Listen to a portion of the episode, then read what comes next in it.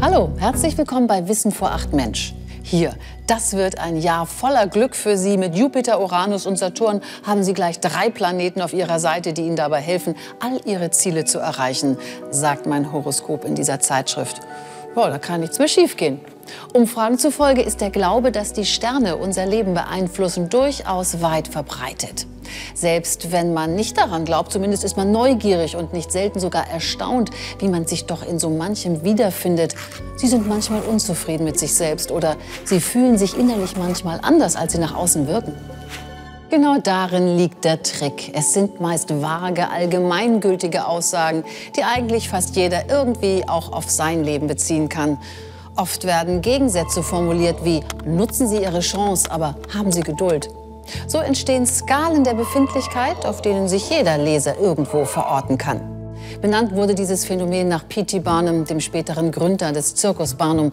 Er betrieb im 19. Jahrhundert in New York ein Kuriositätenkabinett. Dort gab es siamesische Zwillinge, Bauchredner und sogar Mumien und strickende Hunde.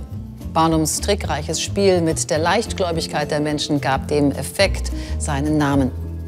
Eindrucksvoll belegt wurde er in einer Studie, in der Versuchspersonen ein Persönlichkeitstest vorgegaukelt wurde.